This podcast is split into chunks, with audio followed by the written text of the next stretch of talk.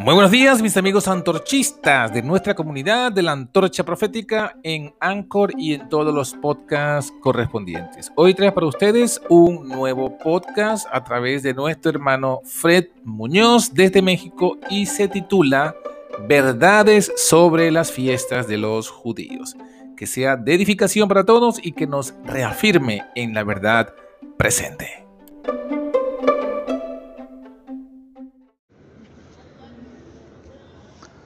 Hola hermanos, muy buenos días. Bienvenidos una vez más a un podcast de la Antorcha Profética. En esta ocasión hablaremos nuevamente un tema que sigue, sigue ocasionando confusión, ¿verdad? Y un falso eh, dentro del pueblo cristiano que es las verdades acerca sobre las fiestas solemnes. Eh, para comenzar nuestro mensaje vamos a abrir nuestras escrituras en el libro de Hechos a los Apóstoles, en el capítulo 20, versículo 30, y dice así, y de vosotros mismos se levantarán hombres que hablen cosas perversas para llevar discípulos tras sí. ¿Verdad? Entonces vemos que está profetizado que habrán hombres, y, y como dice por ahí en Corintios, que tendrán apariencia de piedad, ¿verdad? Eh, que parecerán incluso apóstoles de Cristo cuando no lo son, pero la verdad es que su fin, su camino, es, no es un camino de rectitud, sino un camino de muerte. Y vamos a ver por qué. Eh, la sierva del Señor nos, nos da un testimonio y dice así, después de haber rechazado el Evangelio, los judíos siguieron conservando ansiosamente sus antiguos ritos y guardaron intacto su exclusivismo nacional, mientras que ellos mismos no podían menos que confesar que la presencia de Dios ya no se manifestaba más entre ellos. Conflicto de los siglos, página 376, párrafo 1. Vemos, ¿no? Cómo, cómo eh, el pueblo de Dios, el pueblo judío, más que nada, al haber rechazado al Señor, al haber rechazado el Evangelio, que son las buenas nuevas de salvación, a través de Cristo nuestro Señor, eh, ellos quedaron desprovistos de la presencia de Dios. Sin embargo, en ese eh, eh, altivez de corazón, ellos permanecieron en sus ritos, en sus antiguos ritos. Ellos guardaron incluso, o sea, toda esta cuestión todas estas bendiciones que Dios les había dado, pero que ellos las torcieron por las durezas de su corazón. Así es de que vemos de que en, estas obras, en estas prácticas, en estos ritos, no es, no es, no es una cuestión que Dios esté guiando a, quien haga estos ritos, que, que, que, han permanecido, han prevalecido en nuestros días por, por un corazón orgulloso que ha, que ha deformado el mensaje que Dios tenía a través de estos ritos, los cuales eran siempre ver a Cristo como nuestro símbolo de, salvación a través de su muerte y de intercesión a través de su sacerdocio. Eh, sigue diciendo la cita, el espíritu judaizante y orgulloso de sus ritos y ceremonias, que clamó por la muerte del que nunca tuvo maldad, ni hubo engaño en su boca, como lo vemos en Isaías 53.9 sigue hoy presente, esto eh, sigue hoy presente, lo vemos, dentro de la cristiandad que no acepta la sencillez del Evangelio, que sigue observando y enseñando a otros a celebrar las fiestas judías. Em, vemos que esto es una clara manifestación que el velo sigue obcecando a sus mentes, que el Espíritu de Dios no se encuentra con ellos Satanás ha ideado una trampa mortal para aquellos que hacen de sus obras y de su propia sabiduría el fundamento de su justificación, haciéndoles creer que por sus grandes dotes que exhiben a otros mediante sus elocuentes, elocuentes argumentos, serán contados entre los redimidos. Vemos que esto, esto, esto, es, esto es algo que muchas personas hacen, que porque llegan a tener eh, eh, eh, cierta eh, cierta facilidad para hablar de las escrituras o, porque sean eh, celosos, mas no conforme a celo de Dios, en la observancia de sus ritos, de sus tradiciones. Piensan que de esa manera están siendo justificados cuando la única justificación es la fe en Jesucristo y la obediencia a todos sus mandamientos y preceptos que el Señor nos ha dado. Así que la única salvaguarda será una verdadera conversión, mis queridos hermanos. Entonces, cuando hayamos, hayamos sido convertidos, o el que persevera en ese tipo de enseñanzas judaizantes, solo así entonces el velo caerá y sus ojos verán la promesa de gloria. Y la promesa de gloria es que Cristo fue crucificado y ya resucitó entre los muertos, resucitó entre los muertos para traer vida, para llevar cautiva la cautividad, para traer dones a los hombres. Y uno de esos dones es el don de sabiduría. Cuando aceptemos a Cristo, cuando eh, eh, aceptemos que nuestro corazón, que nuestras obras, que nuestras justicias son como trapos de inmundicia, es cuando daremos, daremos, abriremos las puertas de nuestro corazón para que el Espíritu Santo, para que el Espíritu de Cristo nos transforme y nos haga nacer de nuevo.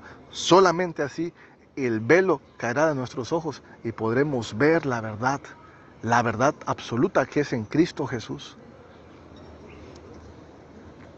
En 2 de Corintios, en el capítulo 3 de los versículos 13, 14 y 16, dice la palabra de nuestro Dios, y no como Moisés, que ponía un velo sobre su faz, para que los hijos de Israel no pusiesen los ojos en el fin de lo que había de ser abolido Empero los sentidos de ellos se embotaron, porque hasta el día de hoy les queda el mismo velo no descubierto en la elección del Antiguo Testamento, el cual por Cristo es quitado.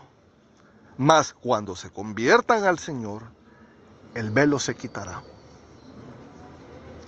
Eh, esta corriente judío mesiánica, o adventista mesiánica, o, como quieramos verlo, que lleva hacia la observancia de los judíos y, muchos este, eh, con, un, con, un, celo que no es conforme a Dios, como lo vemos en las escrituras, piensan que, eh, que el camino de salvación es hablar como judío,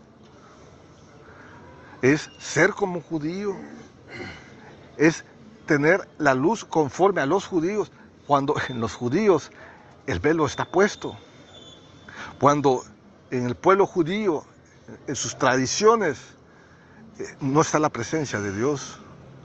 Nosotros nos debemos fieles al, Evangelio que fue dado a los apóstoles que llevarían el cristianismo al mundo entero. Nuestra verdad radica en la sencillez del Evangelio en, el fundamento de los apóstoles y de los profetas. Y los apóstoles se, se reunieron mediante un concilio, ¿verdad? Y donde acordaron no judaizar. Así es de que tengamos cuidado. En la segunda epístola de Pedro, en el capítulo 2, versículo 1, según la nueva versión internacional de 2017, dice así. En el pueblo judío hubo falsos profetas y también entre vosotros habrá falsos maestros que encubiertamente introducirán herejías destructivas al extremo de negar al mismo Señor que los rescató. Esto les traerá una pronta destrucción. Versículo 2 de la Reina Valera de 1602. Y muchos seguirán sus disoluciones por los cuales el camino de la verdad será blasfemado. Gracias a la antorcha profética más segura que ilumina el lugar oscuro, hemos sido advertidos que los engaños de los judíos nos aflijarán en estos últimos días, mis hermanos. Sin embargo, no hemos prestado atención, no hemos creído a la palabra inspirada de las escrituras ni de los testimonios. Y nos hemos dejado llevar. Nos hemos dejado llevar por las impresiones de un corazón no convertido. Son palabras duras, pero son las palabras que están escritas en las escrituras. No requieren tanta interpretación, ¿verdad? Eso es. Así es de que eh, este, esta, esta doctrina eh, mesiánica, judaizante, eh, nos, nos, nos, quita una verdadera atención especial en que debemos de de, ser cuidadosos y celosos en buscar un nuevo nacimiento todos los días, estar velando todos los días, de ser convertidos por el Señor. La hermana White dice, nunca, nunca hubo un tiempo cuando la verdad haya sufrido más al ser tergiversada, disminuida desmerecida por medio de hombres perversos y contenciosos. Como en estos últimos días, hombres se han presentado con su conjunto heterogéneo de herejías que presentan a la gente como oráculos. La gente queda cautivada con algo extraño, nuevo, y no tiene una sabia experiencia para discernir el carácter de las ideas que los hombres pueden forjar como si fueran importantes. Pero pretender que eso es algo de gran magnitud y unirlo con los oráculos de Dios no lo convierte en verdad. Oh, qué reproche es este para las bajas normas de piedad de las iglesias. Hombres que quieren presentar algo original, promoverán cosas nuevas y extrañas. Y si un debido examen, sin un debido examen, se apoyarán en esas teorías endebles que han sido entretejidas como una preciosa teoría. Y la presentarán como una cuestión de vida o muerte. Carta 136, Saba 1898. Mis queridos hermanos, para terminar este mensaje, alcemos los ojos a Jesús, aquel que colgado en la cruz del Calvario, murió por nuestros pecados, dándose como en propia ofrenda como el Cordero inmolado el cual ha resucitado entre los muertos para ser salvos en su vida, como está escrito en Romanos 5.10. No hay más ceremonias por hacer para acercarnos al Padre, hermanos. Cristo vivo, Cristo vive y nos pastorea por la gracia de sus méritos ante la presencia del Altísimo y Santo Dios. Mis queridos hermanos, que este mensaje eh, sea de, sirva de, eh, de amonestación, ¿verdad? No solamente si estamos yendo eh, a través de estas fiestas y ritos, ¿verdad? Que quedaron como parte de un exclusivismo orgulloso donde hay orgullo no hay humildad y Cristo es humilde. Aprender de mí que soy manso y humilde de corazón. Sino para tantas cosas más que hacemos diariamente. Analicemos nuestro corazón, escudriñemos y veamos a Cristo resucitado. Veamos a Cristo resucitado entre los muertos. Cristo es un Cristo vivo, y por ser vivo, Él nos da vida, Él nos transforma, es el único que nos puede transformar. Es el único que puede despertarnos de toda herejía, de toda mala práctica, de toda mala conducta. Es el único, mis queridos hermanos. Y no es por lo que hagamos, no es por lo que sepamos, no es por el tiempo que llevemos dentro de una iglesia, no es por los servicios y por los cargos que tengamos dentro de una iglesia es solamente por los frutos que hemos nacido del Espíritu, que hemos nacido de agua y de Espíritu, que somos nuevas criaturas en Cristo Jesús. Esa es verdaderamente nuestra única salvaguarda.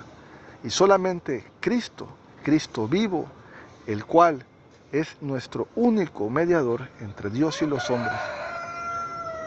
Veamos a Él y nuestros corazones serán santificados. Vamos a orar, vamos a darle gracias al Señor. Padre Santo, bendito eres, Señor, tú que moras en las alturas. Santo, santo, santo es tu nombre.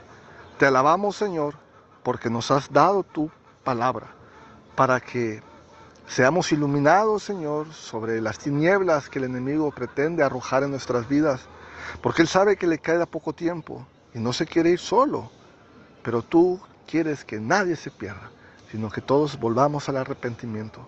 Así es que suplicamos por la santa presencia de tu Espíritu en nuestros corazones, para que podamos ver nuestro pecado, para que podamos ver nuestra maldad y se la podamos entregar a los pies de tu Hijo Jesús. Y solamente así seamos, nuestros pecados sean perdonados, sean borrados y podamos tener la confianza que podemos presentarnos delante de tu presencia.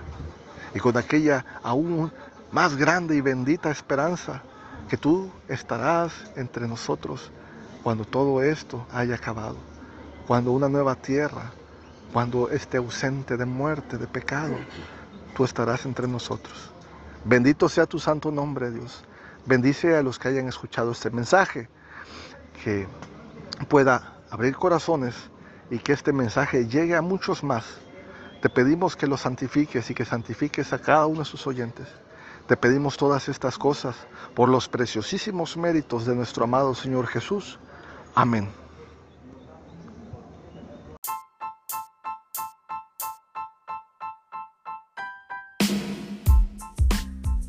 Hasta aquí fue la meditación de hoy. Si te ha gustado este episodio, dale me gusta. Suscríbete a nuestro canal de la Antorcha Profética y compártelo con todos tus amigos. Así no se perderán ningún contenido del que estaremos compartiendo diariamente por aquí. Puedes conseguirnos en anchor.fm, en evox, en Spotify y en Google Podcasts bajo el nombre de La Antorcha Profética. Que Dios te bendiga y que pases un feliz día.